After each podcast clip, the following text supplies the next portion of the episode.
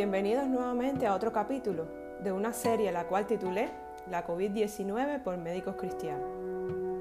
Si no has escuchado el primer capítulo, te invito a que lo hagas en este mismo canal, Médico de Dios, por Anchor o por diversas plataformas como Spotify, Breaker, Radio Public, Google Podcast, Pocket Cast o Apple Podcast.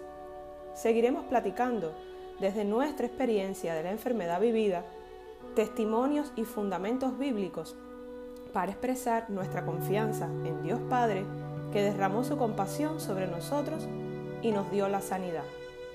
Hoy quiero hacerte una invitación, si aún no conoces al Señor, quiero que hagamos juntos esta lectura de una porción de la Biblia que se encuentra en Romanos 10, 9 y dice así, que si confesares con tu boca que Jesús es el Señor y creyeres en tu corazón que Dios le levantó de los muertos, serás salvo. ¿Está dispuesto tu corazón para ser sanado por el Dios de poder? ¿Lo, crees? Con este interrogante cerré el capítulo anterior, esperando que en intimidad con el Señor, a través de su Santo Espíritu, hayas podido encontrar respuestas así como yo las encontré en medio del proceso de enfermedad. La voluntad de Dios no es que padezcamos enfermedades. Habíamos platicado anteriormente que el agente ejecutor de la enfermedad es Satanás. Y quiero que quede bien claro esto, porque a veces pensamos erróneamente que Dios envía enfermedades y eso no está presente en la palabra de Dios, que es la Biblia. Nuestro Padre siempre quiere sanarte, pero el principal requisito es la fe. Entonces podemos llegar a la conclusión que necesitamos pedir sanidad con fe Quiero llevarte a la Biblia en Lucas 8, 43, 48. Yo utilicé la Reina Valera 1960, pero ustedes pueden utilizar la que les sea más cómoda. El pasaje de la mujer del flujo de sangre. Y doy lectura.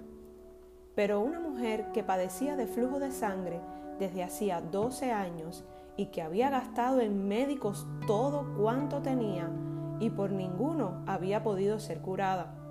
Se le acercó por detrás y tocó el borde de su manto y al instante se detuvo el flujo de su sangre. Entonces Jesús dijo, ¿quién es el que me ha tocado? Y negando todos, dijo Pedro y los que con él estaban, maestro, la multitud aprieta y oprime y dices, ¿quién es el que me ha tocado? Pero Jesús dijo, alguien me ha tocado, porque yo he conocido que ha salido poder de mí. Entonces, cuando la mujer vio que no había quedado oculta, vino temblando y postrándose a sus pies, le declaró delante de todo el pueblo por qué causa le había tocado, cómo al instante había sido sanada. Y él le dijo, hija, tu fe te ha salvado, ve en paz. Vemos cómo Jesús responde a esa mujer, hija, tu fe te ha salvado, te ha sanado. Entonces vemos la estrecha relación de la sanidad y la fe. Mateo 7:8, porque todo aquel que pide recibe, y el que busca halla, y el que llama se le abrirá. Seamos capaces de pedir con fe la sanidad, sin dudar, porque la incredulidad hace que muchas personas aún no hayan sido sanadas. Jesús, el Hijo de Dios, ya murió en la cruz para el perdón de nuestros pecados y se llevó nuestras enfermedades. Isaías 53:4 Ciertamente llevó Él nuestras enfermedades y sufrió nuestros dolores y nosotros le tuvimos por azotado, por herido de Dios y abatido. Comencé con mis primeros síntomas de la enfermedad el día 22 de febrero del 2021. Primero comenzó mi esposo y luego yo. ¿Cuántas veces había sentido síntomas del virus en mi interior? Muchas. Soy médico y trabajo con pacientes Fui y me realicé una prueba rápida al día siguiente y ya sabía que estaba positiva. La noticia realmente no me sorprendió. En mi pensamiento le decía a Dios, me enfermé y ahora qué pasará. Es complicado enfrentarse a una enfermedad, pero si vamos a la palabra de Dios encontramos muchas respuestas. El Señor los atiende cuando están enfermos y le devuelve la salud.